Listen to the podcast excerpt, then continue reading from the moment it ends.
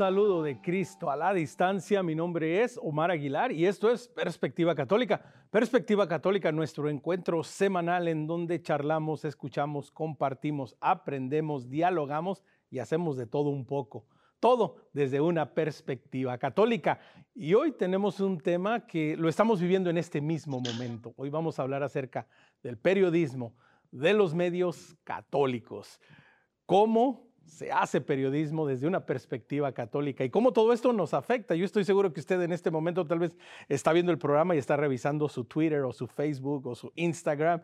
Y bueno, cómo esto, todo esto se relaciona para seguir llevando la buena nueva. Para todo esto tenemos dos invitados de lujo, de verdad muy agradecidos con ambos por habernos acompañado. Primero que nada nos vamos hasta Madrid, en España, para darle la bienvenida a Alex Rosal. Alex, gracias por aceptar la invitación y bienvenido a tu casa, Perspectiva Católica.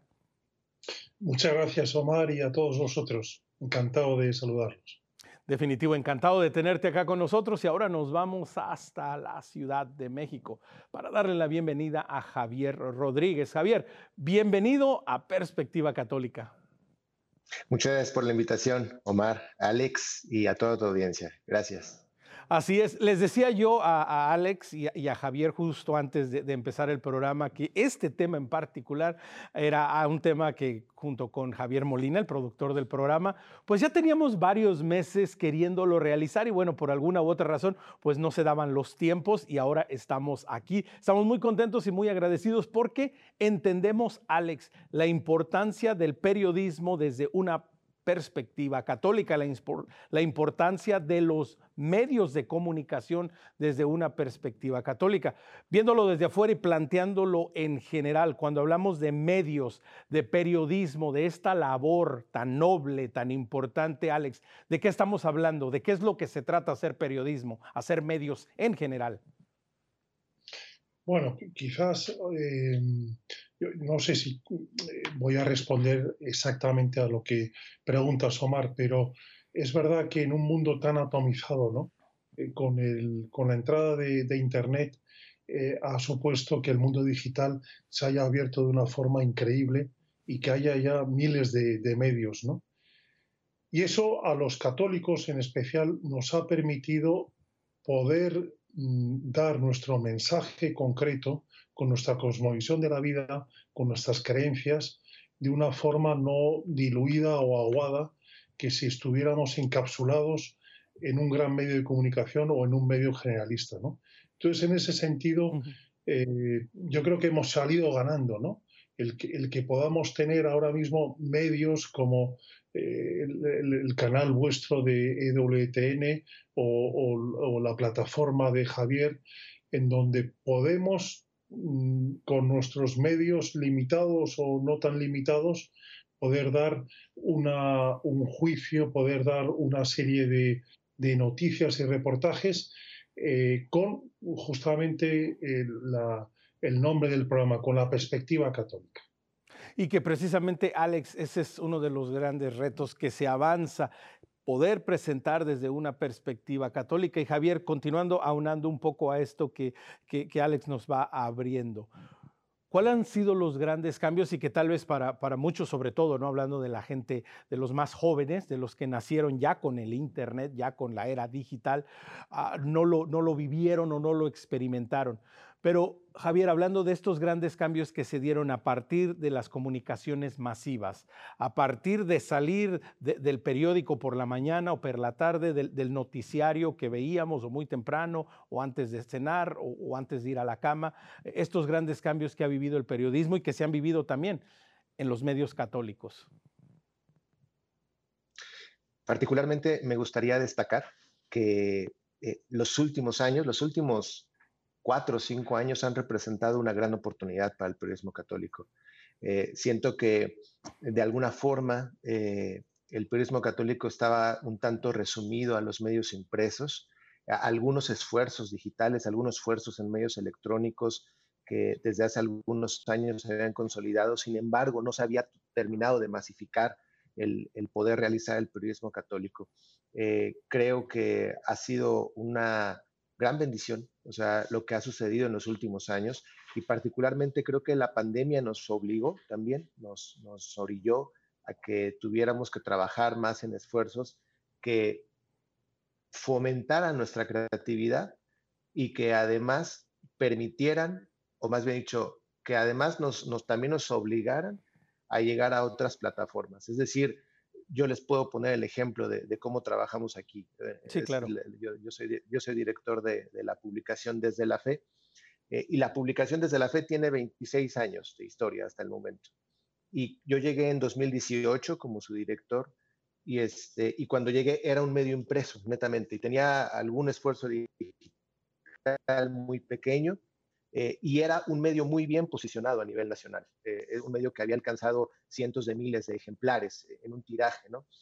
sin embargo, eso se fue disminuyendo, se fue diluyendo conforme también los medios impresos de alguna manera iban reduciendo su tiraje. No es que fuera tema del periodismo católico, es que también era el tema de que los medios impresos ya no tenían el, el, éxito, ya no tenían el auge que tenían hace 25 años quizá, ¿no?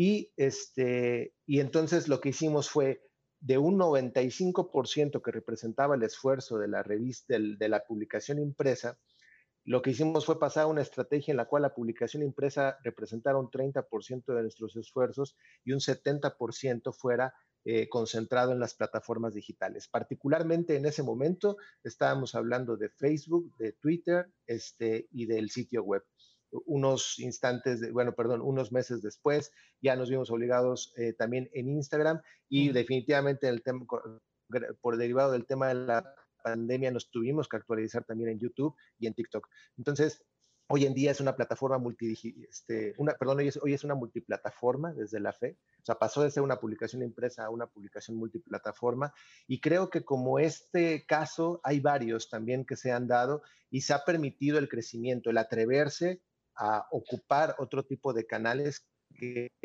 previamente no se ocupaban y que hoy honestamente yo veo muchísimos esfuerzos que creo que son bastante dignos, eh, dignos también de, admirarse y de imitarse y, de trabajar con base en el ejemplo que nos están dejando, ¿no? Y que va de la mano, Alex, esto que menciona Javier, ¿no? Eh, es vivir en este tiempo particular en donde hay que ser ah, multi, salir a buscar, incorporarse, participar, ir, bueno, bien, como, como, como lo escuchamos.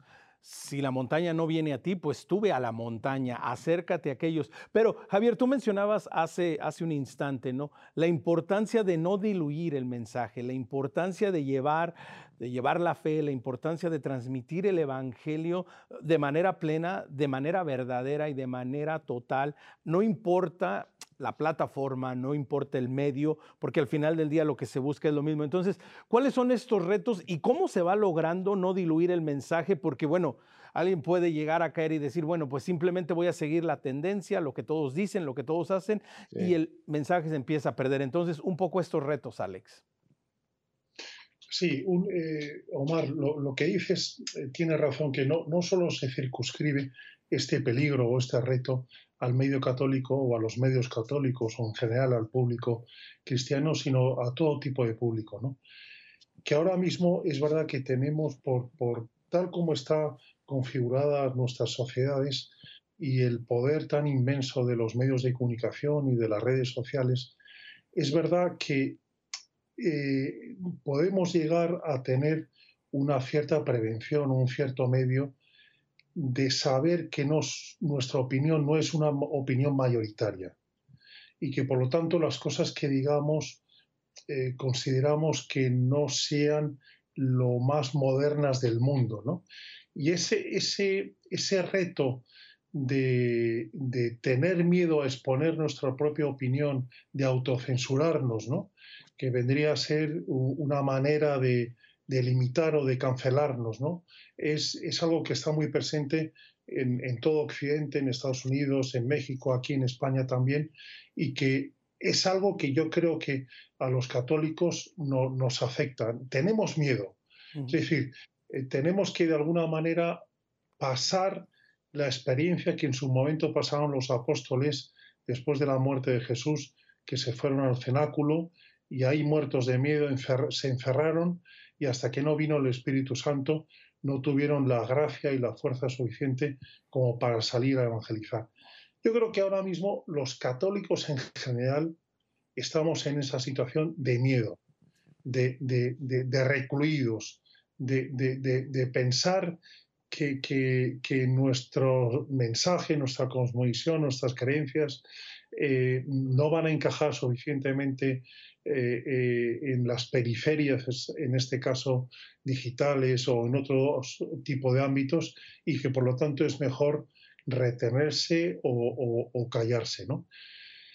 Yo ante eso animo mucho a, nuestra audiencia ¿no? a, que, a que reclamemos primero ese don al Espíritu Santo para que dejamos, dejemos de tener miedo y que para que podamos lanzar ese mensaje evangelizador de, dar a conocer el tesoro que tenemos, que es esta buena nueva, y poderlo compartir con todos los demás. ¿no? Esa quizás ahora mismo es lo que más llama la atención. Otra cosa, si me permites, importante, es eh, eh, que también en general los católicos eh, consideramos que no tenemos sitio en los grandes medios, en las grandes televisiones o en los grandes periódicos de papel o digitales, y en parte tienen razón. Nuestro mensaje ahora mismo no está de moda, no parece que pueda interesar a los directores o a los propietarios de los grandes medios y por lo tanto eh, estamos orillados. Pero es curioso cómo en los últimos años al hilo de lo que decía Javier, eh, se están produciendo una serie de iniciativas curiosas que están ajenas completamente a esas grandes plataformas, ¿no? Tan poderosas y tan potentes. Por ejemplo, estoy hablando del caso de la serie de Chosen. Como todos ustedes saben o muchos conocerán, era, es una serie por capítulos eh, realizada por cristianos, evangélicos y católicos, en donde se quiere mostrar cómo era la vida de Jesús con el enfoque de los apóstoles. Es una superproducción. En su momento los, los que tuvieron la idea la llevaron a las grandes plataformas, a Netflix, a Amazon, a Apple TV y a otras muchas plataformas y no encontraron ningún tipo de eco consideraban que ese era un tema que, no encajaba. Y decidieron, tuvieron la osadía y la valentía de decir, bueno, vamos a montarlo por, nuestra cuenta y vamos a, mantenernos ajenos completamente a esas plataformas establecidas. Y abrieron un camino a demostrar que los cristianos tenemos capacidad de ir a esas periferias por nuestras vías, por nuestros caminos, por nuestros senderos, sin tampoco estar completamente atados a lo que ya existe. Y ahora mismo The Chosen se ha convertido en un modelo de cómo evangelizar con una gran superproducción de ficción, únicamente pidiendo microdonativos desde una plataforma gratuita que está abierta a todo el mundo. Ese es un ejemplo y hay muchos más. Pero sobre todo eso nos tiene que animar a, explorar, a, tener la valentía de, pensar en nuevos eh, ámbitos, nuevos modelos, nuevas plataformas en donde podamos tener cauce para transmitir nuestros contenidos. Exactamente. Y Alex, escuchándote, y, Javier, te cedo la palabra en un instante, escuchándote, me viene a, la mente una película súper actual de, nuestros días, de estos momentos, Sonido de Libertad, una película con una producción súper pequeña, ¿verdad? unos dineros invertidos pequeños, que en este momento estará arriba de los 200 millones, y que su gran labor fue ponerla al público y dejar que las comunidades, que las personas fueran llevando este mensaje y se fuera transmitiendo ese mensaje y se fuera compartiendo porque fue hecho desde una verdad, desde una realidad. Javier, tú mencionabas ah, hace un instante como cuando llegas a Desde la Fe, pues más que nada es un periódico impreso, ¿verdad? Que tiene un gran tiraje, que estaba consolidado, pero que llegas en un momento en el que había que dar el gran salto, en el que había que integrarse completamente al siglo XXI, a la, nueva, a la nueva realidad. Lo que un momento se llamó la frontera digital, pues ahora ya no es ninguna frontera, ahora es nuestro mundo y tenemos generaciones que han nacido y que estarán naciendo, creciendo, viviendo desarrollándose y escuchando dentro de este mundo. ¿Cómo fue el reto y cambiaron el mensaje ustedes por salir de lo impreso a lo digital? ¿Cómo fue el reto y, qué fue lo que les tomó hacer esto? Eh, me gustaría, antes de contestar tu pregunta, eh, retomar el comentario de Alex eh, en un sentido que, también me gustaría resaltar. los medios de comunicación católicos tenemos una gran ventaja que los medios seculares y los medios convencionales no tienen.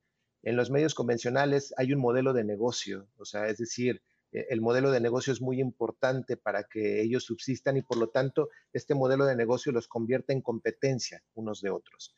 Eh, los medios católicos creo que tenemos la gran ventaja que quizá no hemos, no hemos terminado de explotar y creo que apenas la estamos como un poco eh, conociendo, que es el hecho de que podemos trabajar juntos. Y esta serie justamente creo que tiene un gran valor también el hecho de que hay distintas personas trabajando juntas, o sea que, que convencionalmente pareciera que no trabajan juntas, pero que trabajan juntas en esta serie. Y en ese sentido creo que es, es una de las grandes cosas que yo diría que podríamos profundizar en los próximos años los medios católicos, el trabajar en equipo, el de alguna forma encontrar formas en las cuales eh, lo que tú haces me hace crecer a mí, lo que, lo que yo hago te hace crecer a otros eh, tal vez tengo alguna fortaleza que a lo mejor otro, otro, medio, otro medio necesita y siento que eso también nos pueda crecer, nos, puede hacer crecer rápidamente. Bueno, es, es, una, es una, un comentario que dejo este, eh, en la mesa nada más y que nosotros medianamente lo hemos explorado y nos ha funcionado muy bien. O sea, les puedo decir que parte del del crecimiento que, hemos tenido en las plataformas digitales no ha sido porque nosotros lo hagamos todo. O sea, la verdad es que ha tenido mucho que ver con las alianzas que realizamos este, cotidianamente. Y de esto también, retomando ahora sí el, comentario, la pregunta que, nos hacías, eh, que me hacías, perdón. Mira, eh, sí te puedo decir que toda la clave de esto está en el no tener miedo. O sea, y no tener miedo significa también no tener miedo a equivocarnos yo puedo decir, o sea, y el primer comentario que, del cual puedo eh, hacer es el hecho de que nos hemos equivocado mucho. O sea, nos hemos equivocado mucho, pero también creo que esos errores nos han enseñado mucho. Y, a partir de ahí hemos aprendido a, ir resolviendo esos errores. Es decir, esta presencia de la iglesia en las plataformas digitales, creo que era un ejercicio que se tenía que hacer y que no había una fórmula. Es decir, no había un libro que dijera, eh, tienes que hacer esto para que el mensaje lo puedas llevar bien. O sea, porque incluso venía desde, desde el sentido de que teníamos que hablarle a nuevas generaciones, a generaciones que se, o les tenemos que hablar, perdón, les tenemos que hablar a nuevas generaciones, generaciones que se comunican de formas diametralmente distintas. Entonces yo te puedo decir, si vamos a abrir un canal de TikTok, si vamos a abrir un canal de YouTube, es porque le vas a hablar a la gente en ese lenguaje y si no le vas a hablar en ese lenguaje, la verdad mejor no lo abras, o sea, es decir, mejor explora los lenguajes que tal vez tienes mejor definidos o en los cuales puedes explorar o integrarte mejor. Eh, de otra forma, creo que podríamos caer en un error y podríamos caer en errores también en, confundir con el mensaje que tenemos que, dar, ¿no? Eh, siento yo que todavía nos falta mostrar la experiencia de Cristo tal como debemos de hacerlo en cada una de las redes sociales. O sea, y estamos entre desafíos de el de la parte técnica, de la parte del lenguaje y de la parte de no perder el mensaje. O sea, es decir, sí, sí son desafíos profundos los que tenemos y estamos aprendiendo en ello. Eh, y creo, de verdad, yo, yo siento que, en ese sentido el camino está en imitar este, los, los, los proyectos que lo hacen mejor. Y también en el hecho de, saber buscar a aquellos expertos que tal vez eh, no tienen la capacidad de poder dar su expertise en un lenguaje digital, pero para eso nosotros tenemos que profesionalizarnos y mandar ese mensaje en el lenguaje digital. Yo, yo por ahí veo el, el, desafío. O sea, si tú me preguntas, ¿ya lo resolvimos? No, no lo hemos resuelto. Nos seguimos equivocando, seguimos aprendiendo en este proceso. Y, como bien lo dices, ¿no? Pues en este proceso, en este caminar, en este ir desarrollando ah, todo, todo lo que nos gustaría compartir, dar, ah, pues trabajamos en equipo, no estamos trabajando solo, nos estamos animando. a Alex, mencionaba Javier una palabra muy importante, no tengan miedo, atrévanse a dar ese paso. Y tú mencionabas algo de lo que muchas veces precisamente detiene a la gente, ese miedo tal vez a ser cancelado, es el miedo a, no encajar de manera global, ese miedo a veces salirte de la normativa o del esquema, del cuadro, ¿verdad? Y decir, tengo que lanzarme. ¿Cómo, cómo podemos en general muchas diócesis, muchas iglesias que están intentando dar estos pasos, irnos atreviendo y ir haciendo ese clic, ir entrando en esta relación y en este importante entendimiento de que tenemos que hacer presente, estar presentes en los medios. Alex, ¿por dónde empezamos? ¿Por dónde le damos y por dónde vamos rompiendo este no tengan miedo? Bueno, en, ese sentido, Omar, yo creo que es muy importante el testimonio, ¿no? Porque el testimonio tiene una capacidad de, de osmosis, de, de, o sea, el ver que otros lo pueden hacer, a uno mismo nos da fuerzas para también hacerlo. Por eso que, que, el tener por ahí muchos referentes, muchos modelos, muchos periodistas, muchos medios que, que tienen unos contenidos eh, abiertamente cristianos, eh, eso, eso nos tiene que ayudar a no aguar eh, nuestro, nuestro mensaje, ¿no? Eh, estamos siempre un poco en la dinámica de presentar o bien una iglesia vieja con unas formas de hacer un poco rígidas o también presentar una iglesia nueva que solo quiere de alguna manera eh, ganarse el aplauso del mundo. ¿no? Ante esas dos iglesias hay otra nueva iglesia que es la que nosotros tenemos que, proponer, en donde realmente eh, el mensaje del Evangelio pueda eh, interpelar y tocar los corazones y, transformar vidas. Entonces, en ese sentido, yo creo que el que nosotros demos un paso ayuda a otros muchos a decir, oye, si esta persona o este medio ha dado este paso y ha sido valiente en dar a conocer ciertos contenidos que pueden ser cancelados, yo también eh, quiero un poco seguir en la misma dinámica, ¿no? Y Alex, y Alex, déjame, déjame, te interrumpo ahí porque quiero aunar contigo y preguntar, tú como parte de iniciativas, de proyectos, de editoriales y desde director de Religión en Libertad, pues estás viviendo lo que me acabas de decir, ¿no? Ir, ir realmente caminando en esta línea, no decir, bueno, es que no son dos iglesias, es que no son dos iniciativas, nosotros estamos, si lo queremos ver así, comprometidos, casados con la verdad y la verdad es la que tenemos que mostrar, aunque a veces en este mundo tan tan emocional, tan pasional, tan radical a veces parece y partimos desde un punto que, no a todo mundo le va a caer bien. Entonces, aunando un poco esto que tú estás mencionando, ¿no? La importancia de comprometerse con la verdad y saberse y saber que a veces, pues tu mensaje, Alex, pues no a todo mundo le va a caer bien.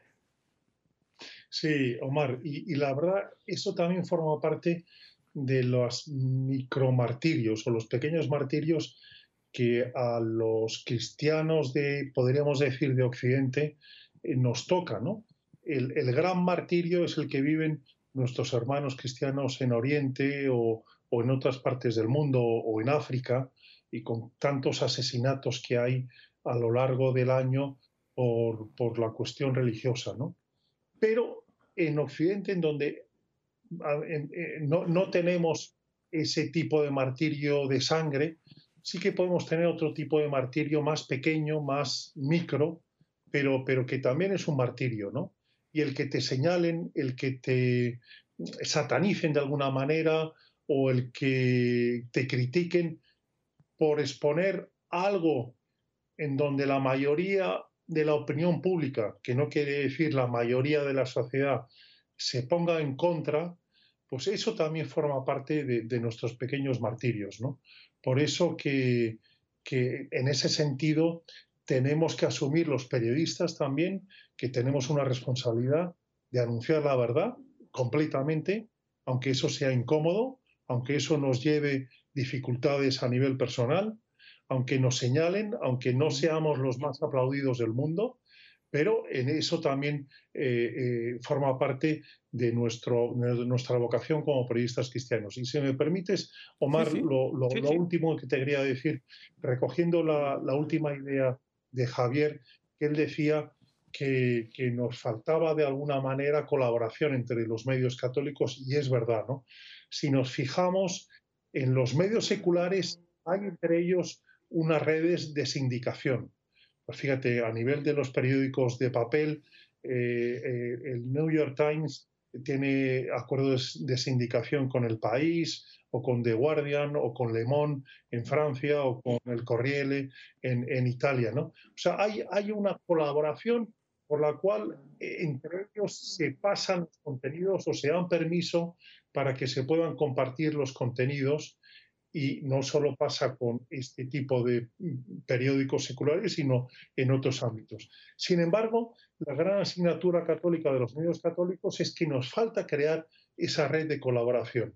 Nos falta crear esos ámbitos de sindicación en donde podamos compartir lo mejor que tenemos cada uno y, por lo tanto, fortalecer y enriquecer nuestros propios medios y que continuando es este tema tan importante, ¿no? La, unidad, el trabajar juntos, de alguna manera, ciertamente los, los grandes medios internacionales pues toman una noticia y la comparten entre todos a un acontecimiento y es, y es compartido y es lanzado y es presentado. Y Javier, ¿No será que algunas veces, y de pronto, porque tal vez en, muchas instancias todavía estamos en una etapa pues infantil del crecimiento de los, de los medios de comunicación católicos. ¿No será que algunas veces nos sentimos sobreprotectores de lo que estamos creando. De pronto, no sé, tengo una idea de un canal de YouTube y, no quiero que nadie se me acerque porque es mi idea, porque es mío y porque yo lo creé. Y pues desde la fe, pues que ellos le busquen por otro lado porque no cuentan conmigo. Entonces, también hay que romper ese paradigma de decir, bueno, es que esto es mío y no le pertenece a nadie más, ¿no? Sí, totalmente. Eh, creo que aquí eh, eh, hay una oportunidad este, muy, muy bonita de conocernos y de reconocernos, es decir, de, saber cómo podemos encontrar el crecimiento juntos y, fortaleciéndonos a partir de las propias experiencias. esto que mencionaba Alex en cuanto al testimonio, también me gustaría, bueno, destacar esa parte, o sea, es decir, eh, el hecho de, contar historias, eh, creo que es algo que también nos puede llevar por, por caminos de crecimiento y caminos de enriquecimiento. Entonces, eh, historias en torno a nuestra fe, testimonios en torno a nuestra fe, hay cientos, hay miles, o sea, y la verdad es de que desde, yo llevo aproximadamente 19 años trabajando en medios de comunicación y previo a llegar aquí, que tengo cinco años trabajando aquí, 14 años trabajé en medios seculares y les puedo decir que las historias eh, son como lo que siempre buscan. es el, gran reconocimiento del periodista, el conseguir una buena historia o el, ir por esa buena historia.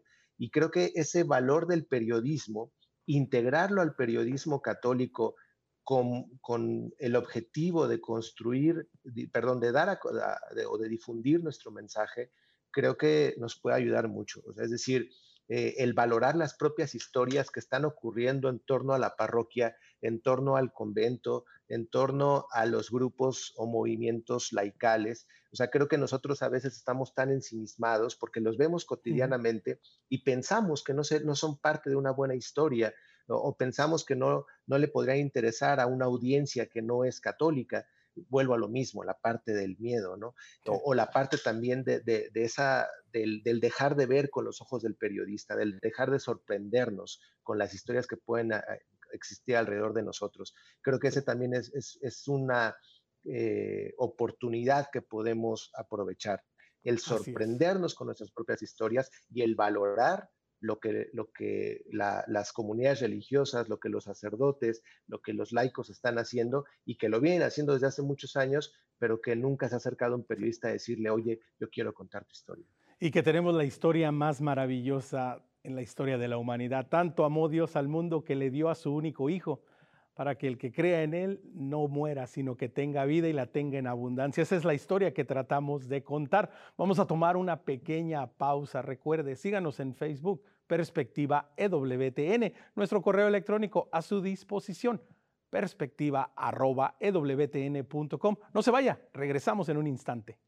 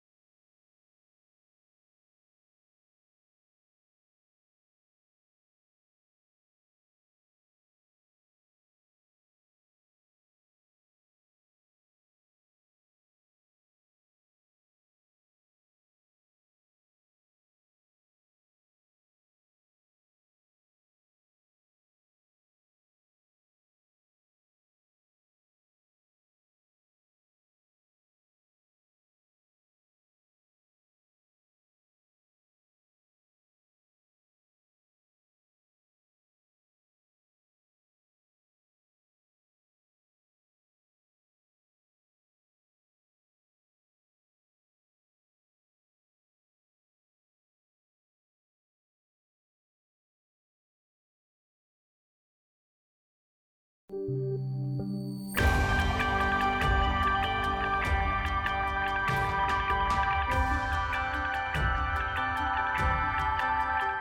Continuamos en Perspectiva Católica. Omar Aguilar con ustedes hoy hablando y escuchando y aprendiendo y animándonos a no tener miedo, a llevar la buena nueva a los medios digitales, a los medios de comunicación. Hoy hablamos de periodismo desde una perspectiva católica. Tenemos a dos grandes invitados, Javier Rodríguez desde la Arquidiócesis de la Ciudad de México, desde la fe, y Alex Rosal desde Madrid, España, religión en libertad aunando y continuando esta charla que, estamos desarrollando, la importancia de la hermandad, de la comunidad, de la comunicación, de entrelazar los esfuerzos para seguir adelante. Alex, ya involucrado de lleno en el periodismo desde una perspectiva católica, ¿cuál, ¿cuál, han sido y cuáles son los retos más grandes que se enfrenta un periodista cuando dice, bueno, yo me voy por la línea del Evangelio. Eh, bueno, eso realmente es una vocación, ¿no? Yo la verdad es que eh, empecé en el periodismo y en el mundo de la edición eh, hace 30 años. también como Javier he, trabajado en medios seculares, pero yo la verdad es que nunca tuve la intención de dedicarme al periodismo religioso y la verdad es que a mí me, no me gustaba, me aburría, me parecía algo eh, que no iba conmigo. Yo quería hacer otro tipo de periodismo o dedicarme a otro ámbito. Y la verdad es que eh, en mi caso el Señor se empeñó en que, en que hiciera o que me quedara en, en ese tipo de periodismo donde pudiera evangelizar y, la verdad es que, aunque durante estos 30 años he intentado por todos los medios salir de ese ámbito, nunca lo he logrado conseguir y al final he tirado la toalla. ¿no? Eh, pero es verdad que eh, cuando empecé en el periodismo religioso, eh, en mi caso, yo, yo no estaba muy de acuerdo en cómo se hacía ese tipo de periodismo o de información religiosa en España, porque era todo como más que información religiosa, era información de la iglesia o información de la sacristía. Era una información sobre nombramientos, sobre polémicas, sobre problemas internos de la propia Iglesia, que eso realmente al gran público le interesaba poco, porque no, no le decía nada a sus propias preocupaciones o a sus eh, eh, dificultades en su vida familiar o, en su enfermedad. Era una información que efectivamente era religiosa o eclesial, pero que no tocaba el corazón de la persona. Y eso es lo que yo no quería hacer. Yo al final en un, en un momento determinado le dije al Señor, bueno, si quieres que siga en esto, por favor, dame la posibilidad de tener la capacidad de hacer, como decía Javier, de contar historias que puedan justamente envolver a la persona y que le puedan tocar, ¿no?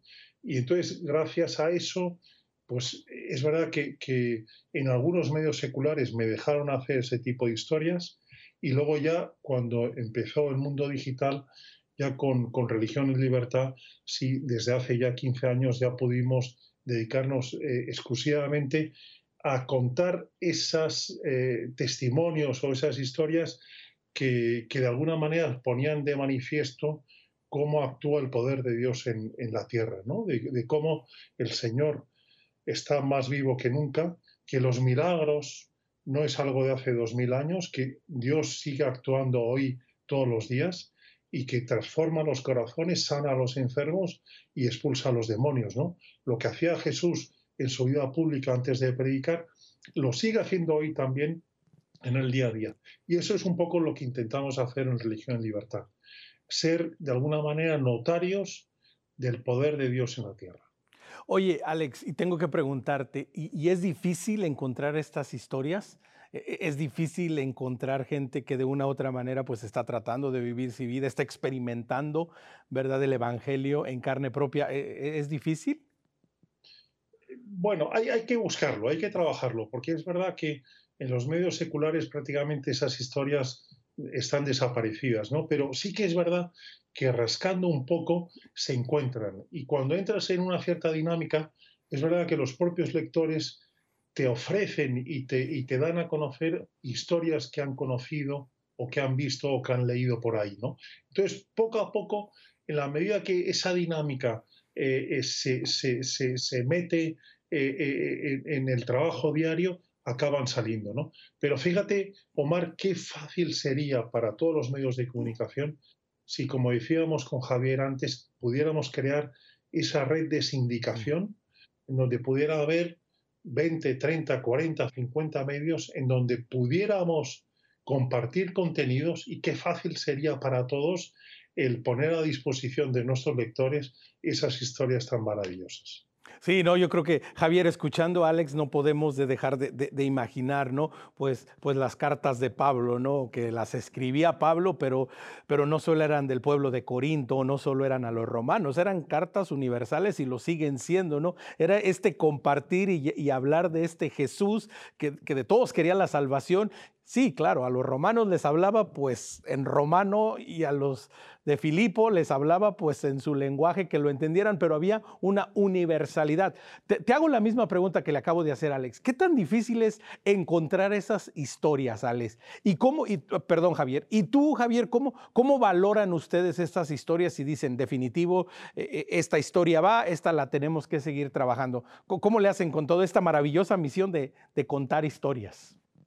De entrada me gustaría decir que estamos acostumbrados a las historias de los medios de comunicación seculares.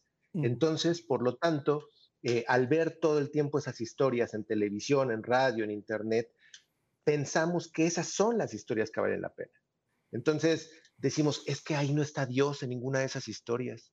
Es que está esto que, que hizo esta persona, pero, pero no está Dios. Entonces, no se nos hace familiar que pueda haber una historia de Dios en los medios de comunicación, ¿no? Entonces, sin embargo, las hay.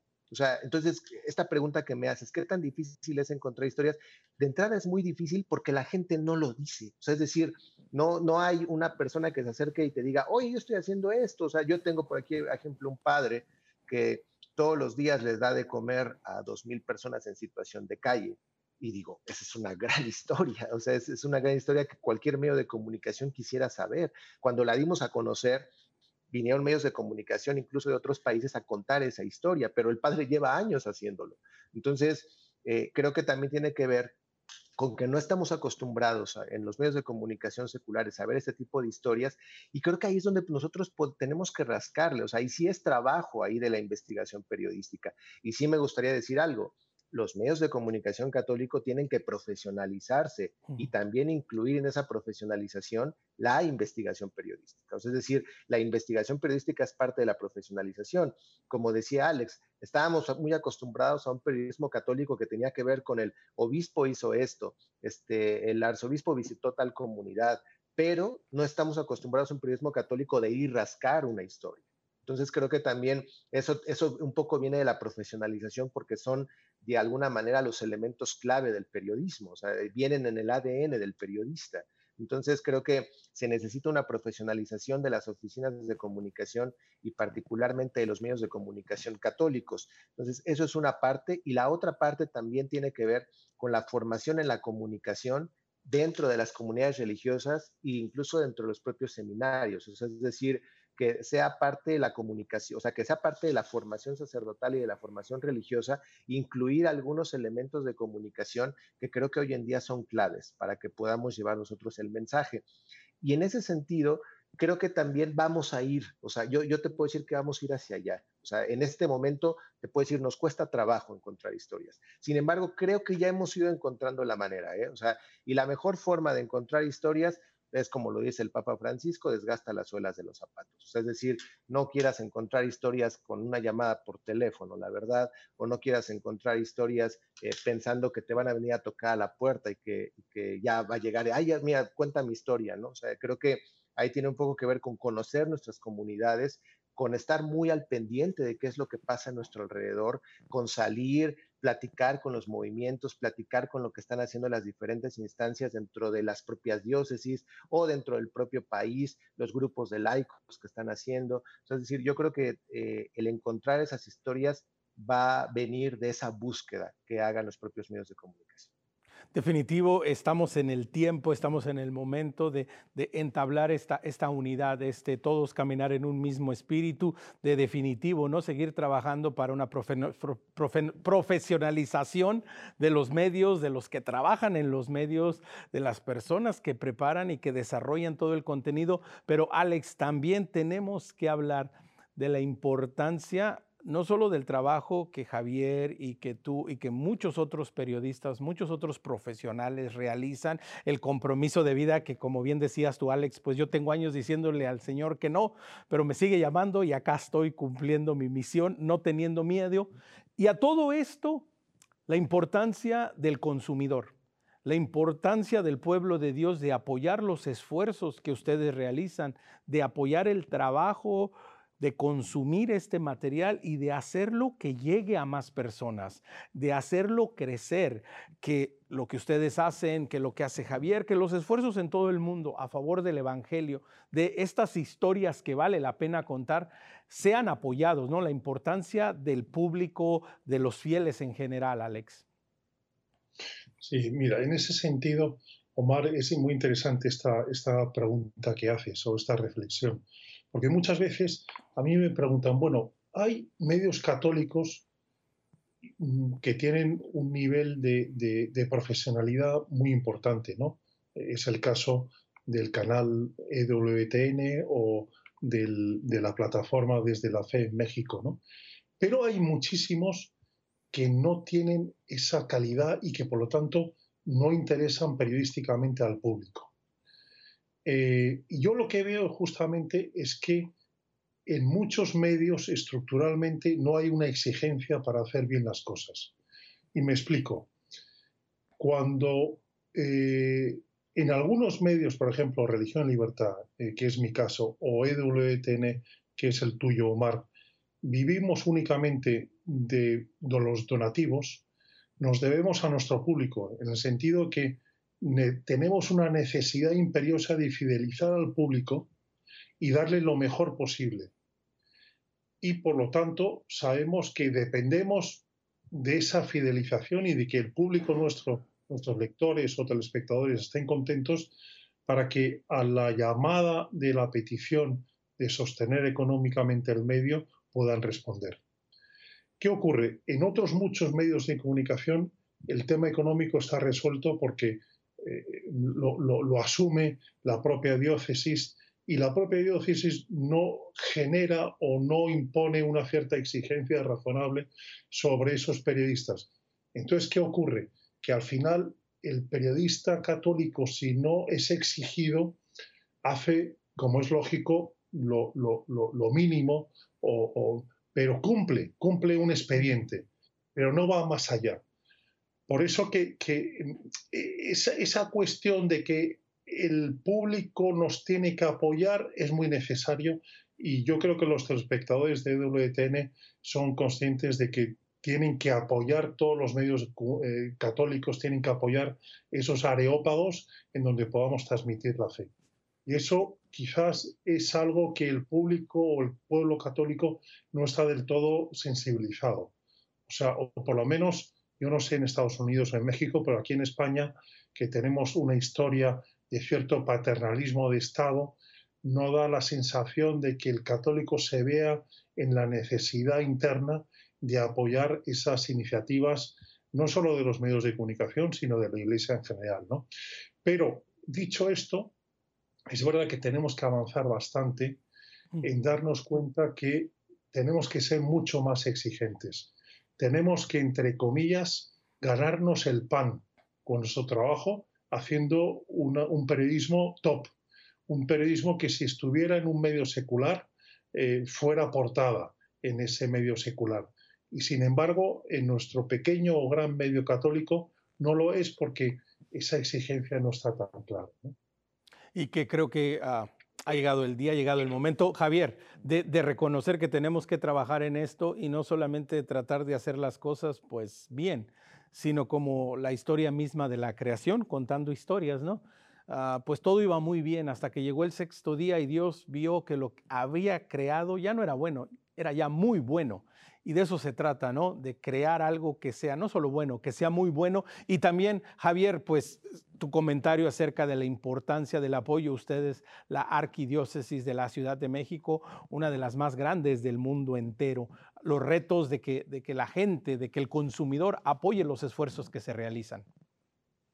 Yo le he comentado al equipo varias veces, esta es una de las arquidiócesis más grandes del mundo y les digo, imagínense toda la cantidad de historias que hay alrededor de ella.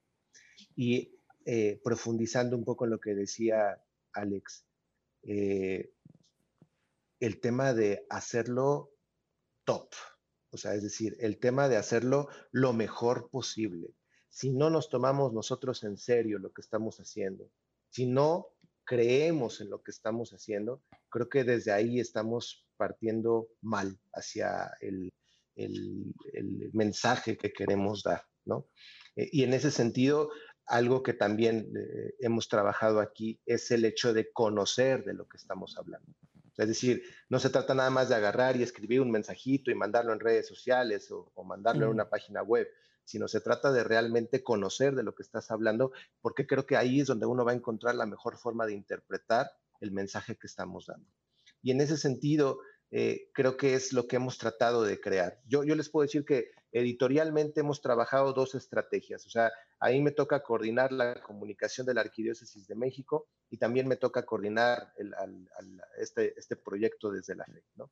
Y creo que en ese sentido, cuando se hace esta estrategia en 2018, lo que hicimos fue, de alguna forma, separarlas para que cada una pudiera cumplir su labor. Desde la fe tenía que eh, dejar de, de hacer tanto este periodismo local, que en un periodismo impreso es lógico, o sea, que, va a existir de una forma lógica en un periodismo impreso, pero que en un periodismo digital ya no es así, porque justamente ya no existen estas fronteras este, geográficas.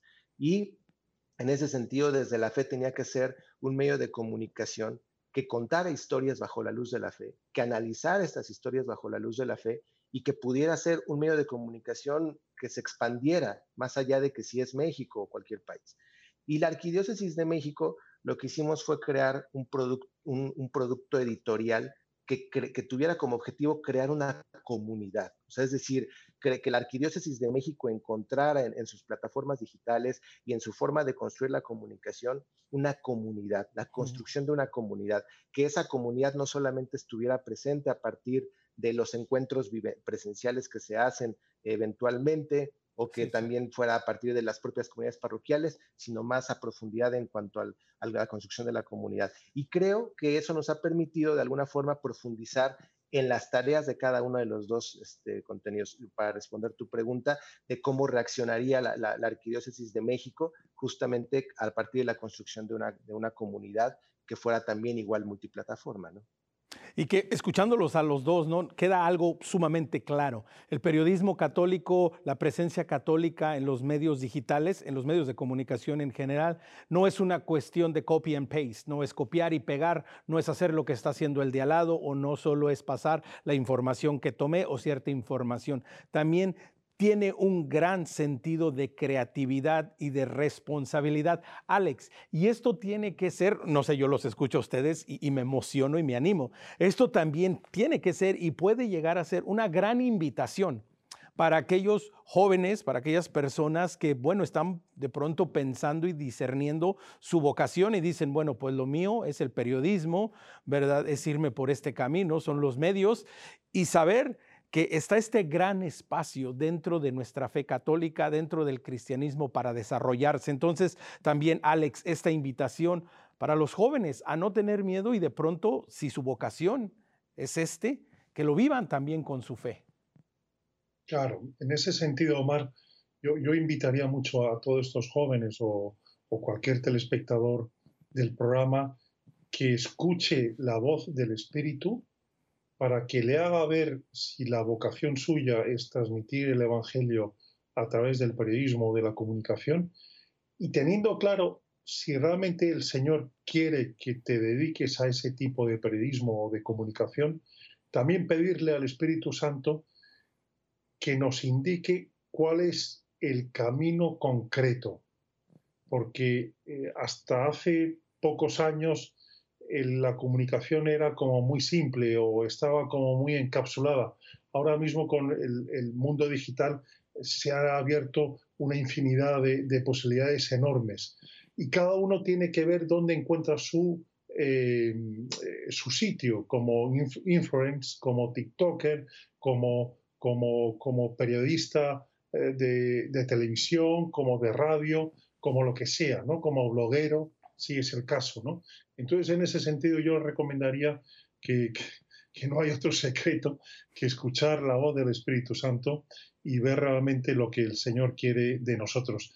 Realmente, yo cuando le digo a mis hijos que lo más difícil en la vida es descubrir cuál es la vocación que tenemos cada uno, cuál es la misión que Dios ha impreso en nuestro corazón y que debemos realizar en la vida. Eso es lo más, lo más importante y lo más difícil de descubrir.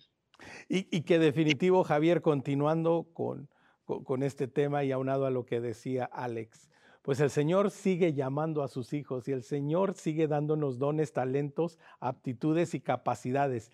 Y el periodismo, los medios de comunicación católicos necesitan, necesitan renovarse, necesitan actualizarse y necesitan de sangre nueva, de gente nueva. Entonces, Javier, también bien lo dices, ¿no? Una de las cinco arquidiócesis más grandes del mundo, la Ciudad de México. Definitivo, hay algunos talentos ahí, hay algunas vocaciones que, hay que irlas ir cultivando y animando, pues para que, para que un día ellos sean los que estén acá en lugar de nosotros. La maravilla de la tecnología, ¿verdad? Siempre top of the line, arriba de todo, pero a veces nos falla. Alex, Estamos a punto de terminar, nos quedan unos minutos en lo que regresa Javier, a ver si se puede conectar. Una pregunta que tengo que hacer, que tengo que hacer. ¿Dónde estamos en los medios católicos? ¿Cuáles son los riesgos? ¿Lo estamos viviendo o no lo estamos viviendo en esta, e, e, en esta frase muy, sobre todo en Estados Unidos y en Latinoamérica, seguro en España también? Todo esto de las fake news, las noticias falsas, la mala información, la información compartida de mala manera las noticias para mal informar, desinformar. Esto nos afecta. ¿Qué tenemos que hacer si es que a uno nos afecta? Sí, indudablemente nos afecta, ¿no? Y, en ese sentido tenemos que, intentar eh, formarnos adecuadamente y acudir a aquellos medios de comunicación que sean creíbles y que sean serios, ¿no? Y en ese sentido es una, obligación moral de todos de, intentar alimentarnos, ¿no? De, esos contenidos que sean adecuados, ¿no? Eh, pero fíjate, yo, a mí me gustaría, ahora que estamos terminando, eh, Omar, eh, dar un mensaje positivo. Sí, claro. Decía Juan Pablo II en la última visita que hizo a España que si la fe no se hace cultura, es una fe muerta. Bueno, pues podríamos decir, haciendo una radiografía de los medios de comunicación católicos que hay en el mundo, que, el mensaje que debemos lanzar es un mensaje positivo, porque esa, esa fe se está haciendo cultura en los últimos años. Fíjate que en el mundo del cine hay una explosión del cine católico como eh, tanto en México, en Estados Unidos, en España, hay cada vez más productores, más directores católicos, más películas. Eh, eh, es, impresionante como en los últimos años ha habido esa enorme producciones de, películas y series católicos. También en el mundo digital, la cantidad de medios, pequeños o grandes, también católicos. en la radio, en la radio digital, eh, en la televisión, pues fíjate, EWTN es la número uno, pero junto con ella han surgido otras pequeñas televisiones que cubren sus, territorios. O sea que podemos decir que el Espíritu Santo está avivando, está avivando eh, con sus dones esas vocaciones para la comunicación cristiana y que podemos decir que estamos eh, mucho mejor que, que hace 20 años, podríamos decir definitivo y que se está trabajando. Y bueno, tenemos a, Javier de vuelta. Estamos por terminar, Javier, nos queda un minutito y medio, pero bueno, la pregunta, ¿no? Animar a las vocaciones. Y Alex acaba de decirlo, ¿no? Tenemos que acabar con un mensaje positivo y con un mensaje de esperanza y de ánimo. Así es que, Alex. Sí, pues. Oh, Javier, Javier. Totalmente. Sí, no te preocupes, coincido totalmente. O sea, creo que hay que buscar bien, hay que, si existen esas vocaciones, y te puedo decir que el equipo, el equipo tan solo aquí en la oficina de comunicación está integrado en un 50-60% por personas menores de 35 años y creo que eso lo hace muy valioso en muchos sentidos, ¿no?